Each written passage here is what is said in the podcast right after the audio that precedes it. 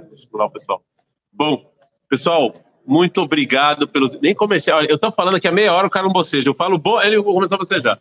Então, assim, é, eu gostaria de agradecer a todos que a gente atingiu os mil inscritos. No final daqui, ó. Ah, não, tá bom.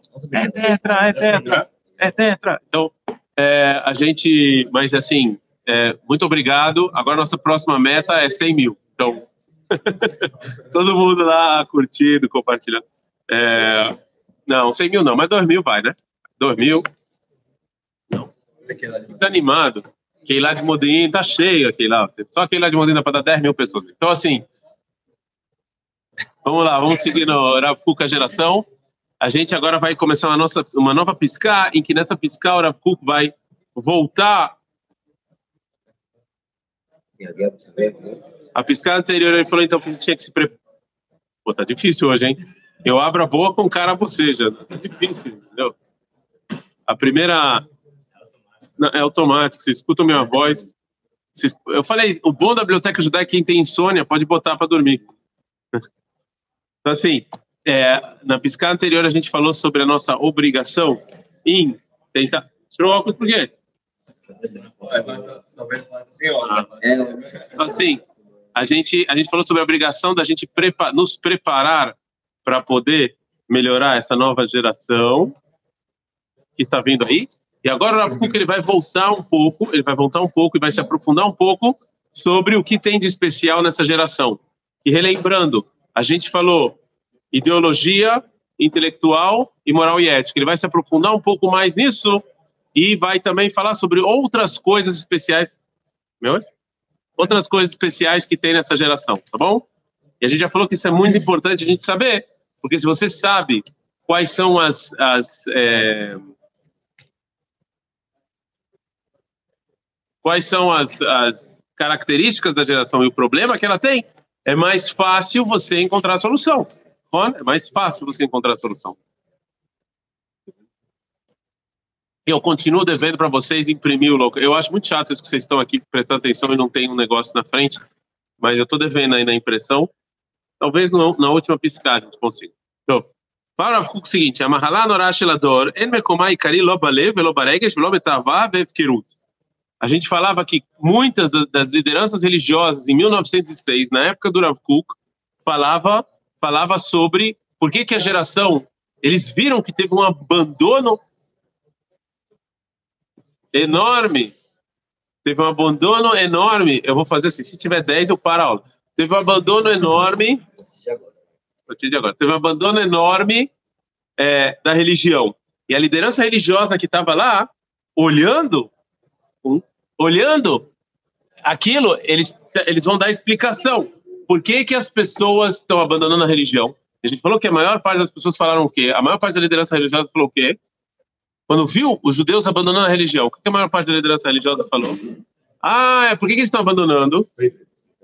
Não, isso, mas por qual motivo? Sai, velho.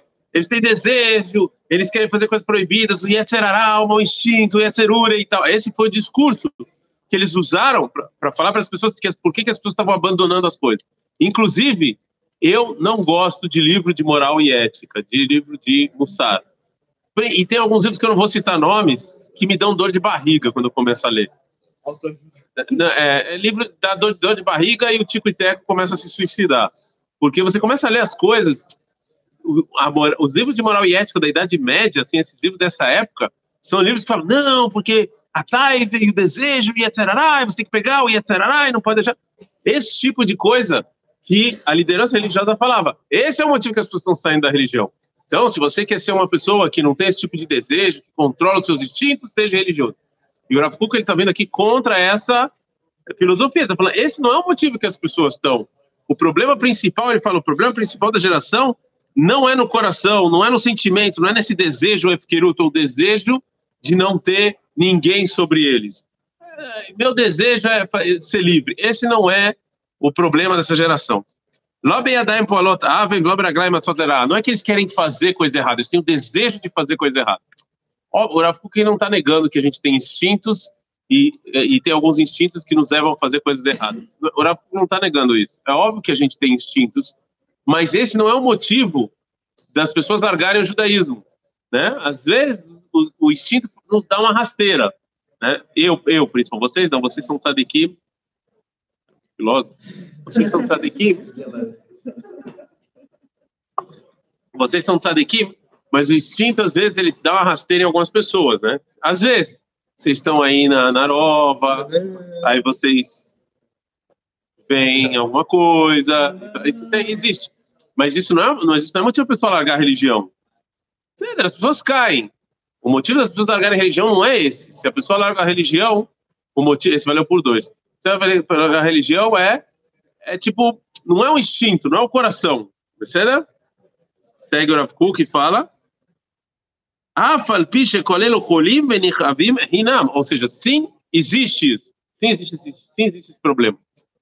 Eu, eu, só quero deixar claro aqui, não é que o Rav Kuk ele nega que existe instinto e que às vezes o instinto nos leva a fazer coisa errada. Mas é, a, ninguém larga a judaísmo por causa disso. Né? Você, as pessoas podem ser hipócritas por causa disso, mas vão largar o judaísmo. Né? A pessoa pode querer, quase que eu falo, não vou falar depois que eu desligar.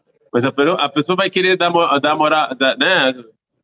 Não sei porque religioso gosta de se meter na vida dos outros. Então o cara vai lá e começa a fazer nunu para você, mas ele, na casa dele, tá tudo sujo, né? Então, mas tudo bem, não importa. Mas não é isso que o Rav está falando. Ele está falando você lá, não larga o judaísmo porque às vezes você cai.